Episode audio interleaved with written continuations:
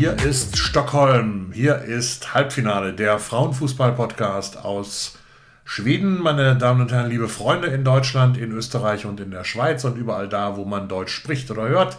Mein Name ist Rainer Heute Abend geht es los mit der zweiten Staffel des Podcasts. Die erste gab es zur Frauenfußball-Europameisterschaft in relativ loser Reihenfolge. Hier wollen wir zunächst versuchen, alle zwei Wochen für euch ein Interview zu präsentieren mit einer aktuellen und interessanten Fußballspielerin. Der erste Gast heute ist ein besonders interessanter Gast, wie ich finde. Sie ist nämlich die Torschützenkönigin der schwedischen Liga Dorm als Svenskan im Moment nach 21 Spieltagen. Selber hat sie 19 Mal gespielt, hat dabei 18 Mal ins Schwarze getroffen. Sie hat ihre Mannschaft mitgeführt auf die dritte Position, Linköping FC.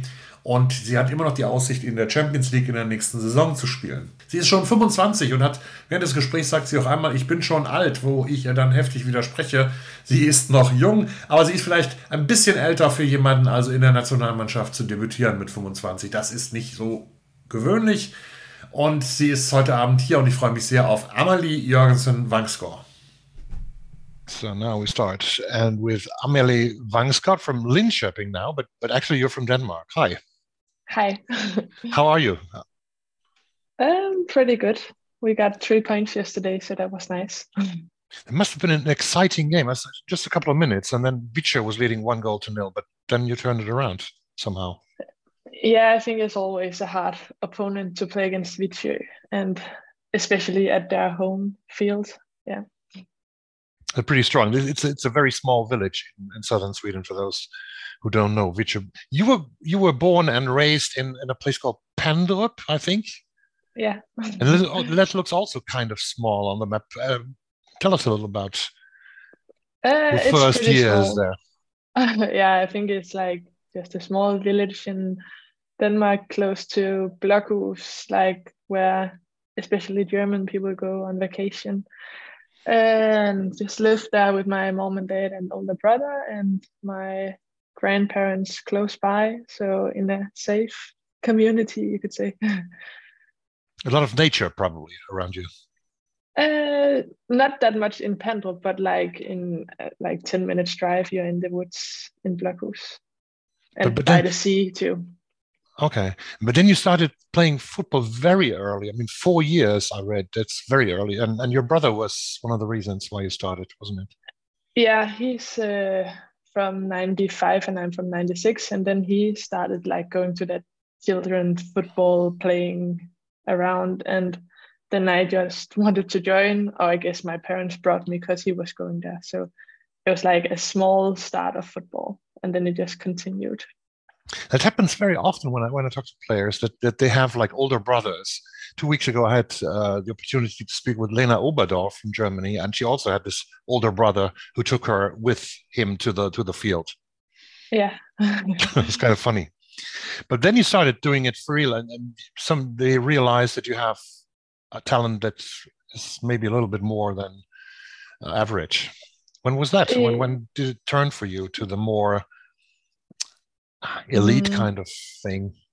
I think my parents and people around always saw that I was maybe some steps in front of my own age in from the town I was in, uh, and then about I was I think I was twelve or thirteen. Then my parents like asked if I wanted to move club to Fortuna Hjørring uh, and take a tryout there, and then I did that, and then it just kind of went from there with the elite football. Did, did you travel all the time? I saw it's about one hour per bus to, to Hjørring from Pandrup. Yeah. And did you travel all the time by bus or did, did your parents drive you all the way? Uh, my parents was driving me back and forth, but we were like uh, three players living kind of close by each other. So our parents was like taking turns on driving us okay. every, every time. So a whole bunch of girls going to Hjørring. Yeah all the time. And and that you played from 11 to 17 years of age. And uh, everything really started and you also played for the national team when you were 16 already. Uh, I was going to all the you have all the where you get like collect all the girls and I was a part of it from yeah almost like the first ones they made and then I got some knee problems just before Nordic Cup with the U16, so I was injured for a year actually. So then I missed out on the U16 and U17 national team, and then I came back for the U19. But it was not ACL, but what you had. Um... No, I had. Uh, I don't know how to explain it. It's a bit weird. I had I hit a piece of my bone, my uh, okay. thigh bone down in my knee. Oh my god! I had to get back on my mm. knee. that sounds sounds horrible. But then, then I, I read twice on, on two interviews that you've given that then somehow you stopped playing football. I don't see that on Wikipedia because Wikipedia, if you look at Wikipedia, you, you go just like from 2008 in Hjørring to 2022. And, and you went yeah. to Bell, Ballerup Skovlunde Football in Copenhagen. Uh, that's also kind of a funny story. I wouldn't count it in. Okay. Because they were, they needed players and I didn't want to play football, so I said like I can come for the games and then, but I'm not going to train football. So it okay. was more like playing games. so that wasn't that phase of your life when when there was really the danger or the risk that you would stop forever. Uh, yeah, I think at that point I was still like thinking I would never get back to football. And how, how old real. were you then? I must have been, oh, I don't know, maybe I think I stopped when I was 19, 18, 19, 20, something. but all those to... years is kind of blurred, if it makes sense. but that happens to quite a lot of girls in football. I mean, there's so many talents like you. If, if we would have lost you, like in, in, in the sports, it would have been a great pity uh, seeing what you what you are capable of doing. But we lose so many other talents, don't we, in, in that age span? Yeah. Girls yeah, who don't think... come back yeah, I think so. And I think looking back at my in my youth in Fortuna Hjørring, where we had a lot of good players, I think we were like about 90 when we were the most players. And I don't think that many plays now. So mm-hmm. we lose a lot of players going from maybe youth football to the senior football. Yeah. And, and why did you why, why did you lose the the fire was that because you did too much like from the age of four you did more or less nothing else than playing football yeah maybe. And then i think maybe also being injured can be hard mentally and then maybe having a bad or not a bad but a hard time coming back uh, mentally. Uh, and then i think just a step from going from youth to senior football is a big step in a club like Fortuna Hjørring, where at that moment I was competing with uh, almost only a national team players, and I was like 17, so it was a mm. hard competition. Uh, so I think the time I spent on the bench didn't like add up for the things I wanted to do outside of football. Is, is there moment. too much pressure on, on on football players today? What do what do you think? I mean, even now you are in a different situation, obviously, but but you look around and you see others. And uh, is there a lot of pressure now that everybody says that women's football now is rising, it's getting stronger, it's getting bigger, and forty thousand people will see Tottenham against Arsenal, I think, in two weeks now from now. But is the pressure also rising for you guys, you mm. girls playing? I think actually I would if I was young if I would look or if I was in the same situation now and women's football is where it is now, I would maybe see it as a motivation more than a pressure. Because I think that when I stopped, it wasn't like that big with women's football, and you kind of the highest you could get was like playing Champions League and then the A national team. Uh, where I think now the opportunities are opening up, and I think it makes it easier kind of to get out and try something new than it was those years ago. That's, that's true. Um, you can dream bigger. Yeah, and I think that's good to use that as a motivation. And but I think definitely there is a pressure on football players in every age. So I think it's maybe just about being patient sometimes. But that's also something I think about. Uh, I, thought, I thought about it today when I was thinking about questions to ask you.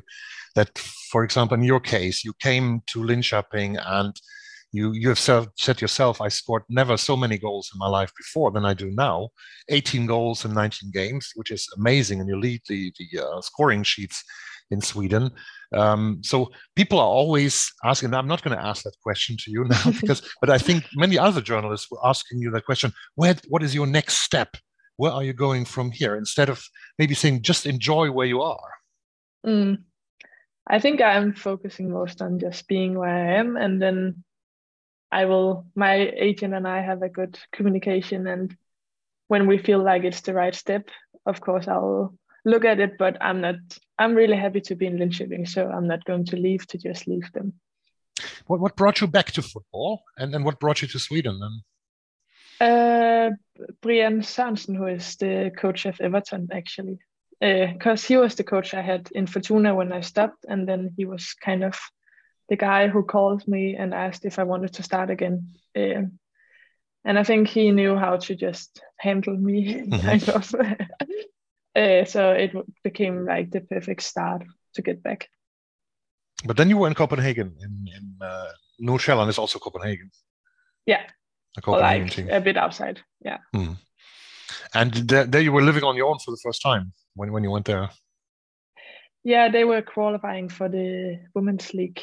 Uh, so I think also that was a good way of having like a motivation of getting the club up in the highest league and then to develop women's football in that because they have a men's team and I think they have like some good values also.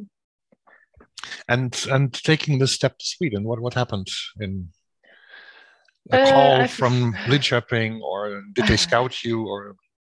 No, I think I played two and a half year in Nordsjælland, and I think at that moment I was like starting to feel that I wanted to try something new, also because I'm not that young. it's not like so you if I wanted young. to get yeah, but like if I wanted to get out and mm. then try more than one thing, I was like, okay, now I have to like make a move, kind of.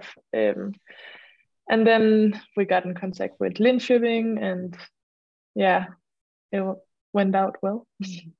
Yeah, I looked at the the uh, former Danish players who have been to Linköping. It's an incredible number.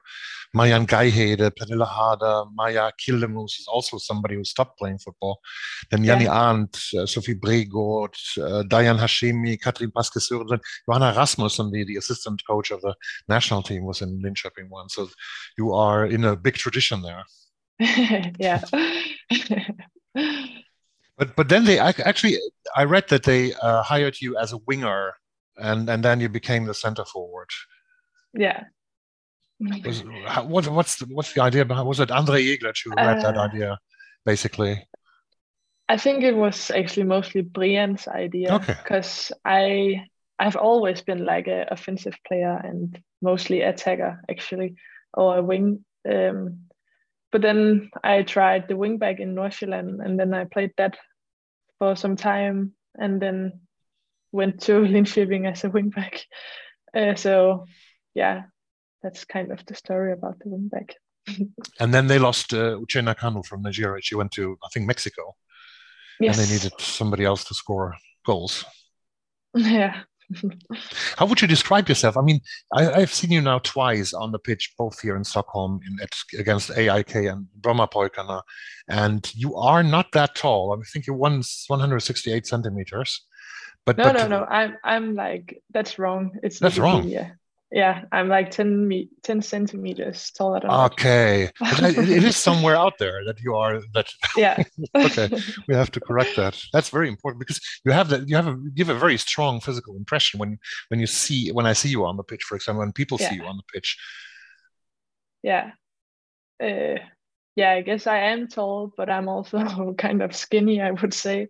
So I think like I'm strong too, but I wouldn't say I'm the strongest player in the league. And I think like now there was like one girl who kicked me down and afterwards yelling at me, you're, to- you're the tallest girl on the pitch, you shouldn't lay down. And I'm like, you just removed my legs from like, the ground. Of course, I'm falling. Uh, so I think it is, of course, a strength to be tall and be strong. But I think I have a lot of other qualities too. But you are like a classical number nine. Would you agree with that? When you play as a center forward, like not so many other players have that, neither in men's football or in women's football. That we have lost that uh, kind of player almost a little bit. Yeah, in modern football. And you are like that a little bit when you have the order to do so. Yeah, maybe. yeah. And and um, how how is that? Describe a little bit how the team worked. I mean, Andrée Jeglertz, he said because last year I think it was Linköping was okay, but but this year you're actually competing about uh, for the championship or at least for a Champions League spot. And something happened with that team. And Jeglertz said, I think recently in an interview, that we needed that first year to sort of develop everything, to build something. And now in the second year, we can sort of uh, ripe. Everything is is grown now, and we can uh, do a lot better. Yeah, but I think it's. I agree with everything. Like I think something clicked kind of this season. Uh, I think the tactics and the way we play really clicked and our high pressure is working out well. Uh, and then we just have a lot of creative players that is good with the combinations and the crosses. And you have a lot of experience with, with people like Nilla Fischer or Cajsa Andersson, who has won she won three uh, championships in a row. I think 2016, 17, and 18, two for Linköping yeah. and, and, one for Piteå. It's kind of remarkable. Yeah. Um, are you a football person through and through, or are you doing other things besides football? I mean, I know these players who watch a lot of uh, football. For example, tonight, seven o'clock, are you going to watch Real Sociedad Bayern München? It's live on YouTube. You can you can watch uh, it if you uh, want. Yeah, maybe I should do that. uh, I think actually, uh, I do a lot of other things outside of football, or at least I did when I lived in Denmark. Uh, I like to have the focus on football when I was at practice at, at games, and then outside I would like to just hang with my friends and do other stuff. Um, but after moving to Sweden, I'm watching more football. I think I have so much time that it's good to have just running on the television. Yeah, you're a professional for the first time now, really. Yeah. well, what what did you do in Denmark besides uh, playing football? Uh, I was a trainee in Novo Nordisk uh, for two years, and then I studied a bit on the side. Uh, so that was also kind of stressful to have a full time job kind of on the side. So now I moved here, and I would say you have a lot of spare time. So now I started studying again. okay, what what are you doing? Uh, business uh, admi- administration and economics. Always, always good to have something like that. yes. yes. but, but I saw you on your Instagram. I looked a little bit in your Instagram, and I saw you diving. You're diving, um, at least uh, I, two pictures. I have a certificate. Yeah. Oh. Uh, I took it when I had my years off. Okay. Uh, so yeah, I have been diving a couple of places. But you uh, also fell from the sky in one picture where you where you are skydiving. Yes, skydiving, yeah. Yeah. yeah so that was also fun and bungee jumping too. So I think I got like ticked off those things in my two years. So you're not afraid of anything, sounds like. Uh, not like. Um, I think I am scared of something. I, for example, I'm scared of sharks, but I also went down to a cage with mm, okay. great white sharks swimming in oh front of it. so that was pretty scary. But I think I just want to get the most out of it most mm. of the time. Okay. Um, now you have lived for 13 months in Sweden, and um, I mean, there's some people always say that everything is alike in Norway, Sweden, Denmark. Doesn't matter where you are, but but I think there there there must be some differences. Have you noticed some differences between mm. Copenhagen and Linköping, for example? Apart from the fact that Copenhagen is a lot bigger. Yeah, I was about to say it's a lot bigger. Uh, I don't know actually. I think people are really nice here and like so yeah, I don't know, besides from the language, the food is a bit expensive actually. Uh, I don't know. I think it's pretty similar mm-hmm. to Denmark. Yeah. And what language are you speaking in the team? On the team, uh, is this uh, more Swedish or uh, is that English? Because you also have some other foreign players? Yeah, I think it's kind of a mix. I think Andrea tries to speak English most of the time because, of course, the Japanese players doesn't understand Swedish. Hmm. Uh, but when I'm talking to Swedish players, they are kind of speaking Swedish, and then I'm answering in English. okay. So yeah. What what are you doing when, when when football when there's no football on television and there's no training and no game and you are just at home and, and relax? Do you listen to music or do you watch TV shows or read or? Um, I try to study, but it can be hard to focus on studying. Okay. Uh, and then my boyfriend is here like half ah. of the time, so I wow. also spend time with him and go out for coffee with some of the girls on the team. Hmm. Uh, but otherwise, I just like relax and watch reality or something. Hmm. Okay. Yeah. I think that was almost everything. I'm. Thank you very much. It was a very nice conversation with you. And yeah, you too. And uh, I see you actually on Monday when you come to Hammarby. It's going to be a tough game as well. Yeah. Here in Stockholm.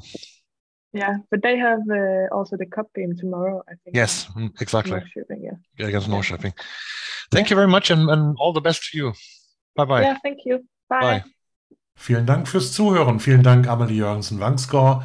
Das war der erste Interview-Podcast, Halbfinale aus Schweden. Wir bemühen uns um weitere Gäste und wir wollen mindestens zweimal im Monat 14-tägig hier ein attraktives und interessantes Interview euch präsentieren. Wenn es euch gefallen hat, dann abonniert, dann folgt diesem Podcast, dann lasst ein Like da, erwähnt ihn in den sozialen Medien und ihr wisst schon, dass es sich rumspricht. Umso prominenter können, glaube ich, auch die Gesprächspartnerinnen hier werden. Vielen Dank für heute und auf bald. Hey da und bis neulich.